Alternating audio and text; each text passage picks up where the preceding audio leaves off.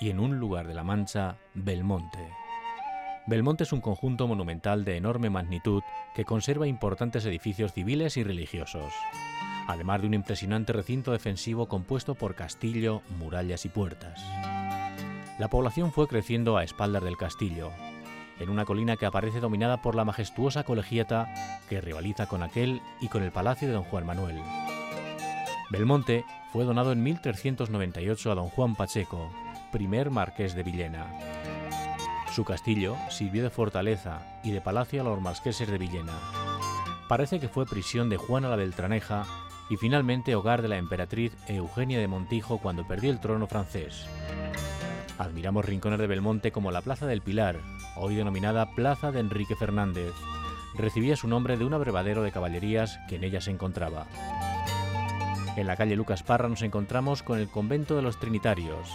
Se trata de una construcción de los siglos XV y XVI, cuyo conjunto está formado por la iglesia y el convento. En la misma calle hallamos la Casa de las Comedias. Antiguamente pertenecía a los Osorios, actualmente es una vivienda. Otros edificios son el Palacio de Buenavista, la Casa Señorial de los Bahillo, el Convento de los Jesuitas o el Palacio del Infante Don Juan Manuel, la mayoría de ellos habilitados para darles usos variados. Si visita Belmonte, no puede pasar por alto visitar la Iglesia Colegial de San Bartolomé o la Ermita de Nuestra Señora de Gracia.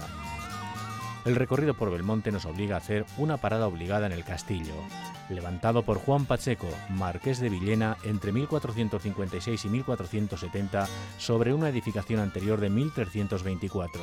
Es de estilo gótico mudéjar plateresco y gótico arábico. La restauración, encargada por Eugenia de Montijo al francés Sureda en 1857, no fue total. Las obras se interrumpieron en 1872. El castillo de Belmonte fue declarado monumento en 1932.